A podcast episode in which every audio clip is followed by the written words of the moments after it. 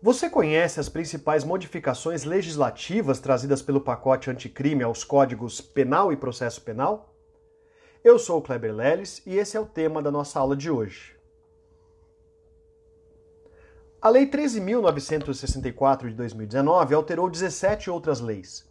Embora chamada de pacote anticrime, dando a ideia de endurecimento da lei penal, também trouxe situações de novácio legis in melius.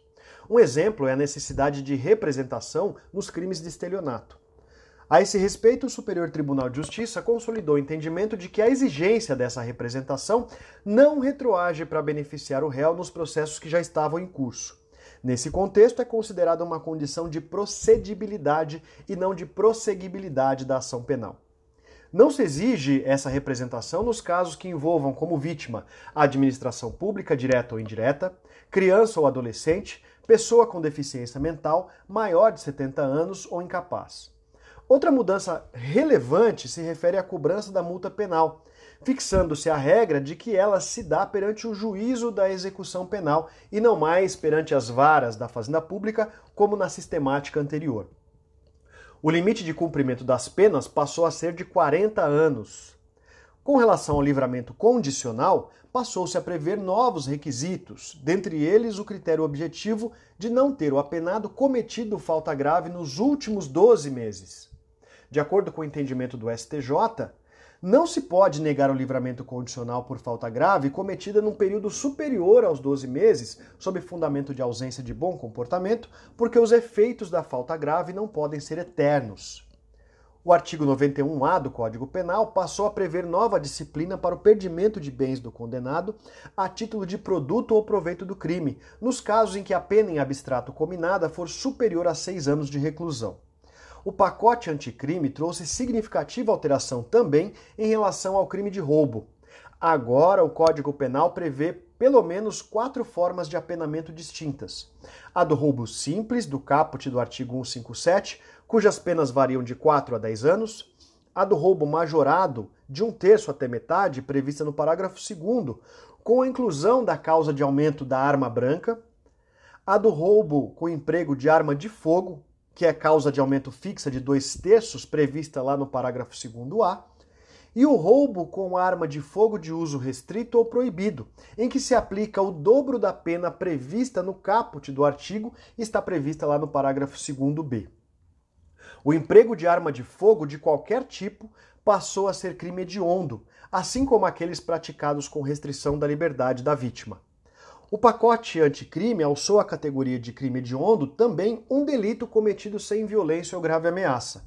É o furto qualificado pelo emprego de explosivo ou de artefato análogo que cause perigo comum. Atenção! Quando da promulgação, 24 dispositivos da lei foram vetados pelo presidente da República. Esses dispositivos referem-se a normas do Código Penal, do Código de Processo Penal, da Lei de Execução Penal, da Lei de Interceptação de Comunicações Telefônicas, do Código de Processo Penal Militar e da Lei de Improbidade Administrativa. No entanto, em sessão realizada em 19 de 4 de 2021, o Congresso Nacional derrubou 16 dos 24 vetos presidenciais. Assim, em 30 de abril de 2021, a norma foi republicada no Diário Oficial da União. Dentre os vetos derrubados, passou a viger no nosso sistema a qualificadora do homicídio relativo ao emprego de arma de fogo de uso restrito ou proibido, bem como a causa de aumento relativa aos crimes contra a honra por meio das redes sociais, o que envolve as fake news, aplicada essa pena no triplo.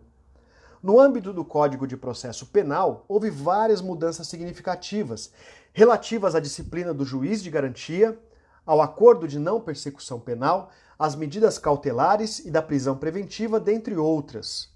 Em 22 de janeiro de 2020, o ministro Luiz Fux, no nos autos da ADIM 6299, em decisão que contemplou expressamente outras três ações de controle concentrado de constitucionalidade, concedeu medida cautelar para suspender a eficácia de alguns trechos inseridos no Código de Processo Penal, dentre eles dos artigos que implantam a figura do juiz das garantias, do parágrafo 5 acrescido ao artigo 157 do Código de Processo Penal, que trata da substituição do juiz sentenciante que conheceu de prova declarada inadmissível, da nova redação dada ao artigo 28 caput do Código de Processo Penal, que altera o procedimento de arquivamento do inquérito policial, e da nova redação dada ao artigo 310 caput do Código de Processo Penal, bem como do parágrafo 4 nele acrescido, que trata da liberação da prisão pela não realização da audiência de custódia no prazo de 24 horas.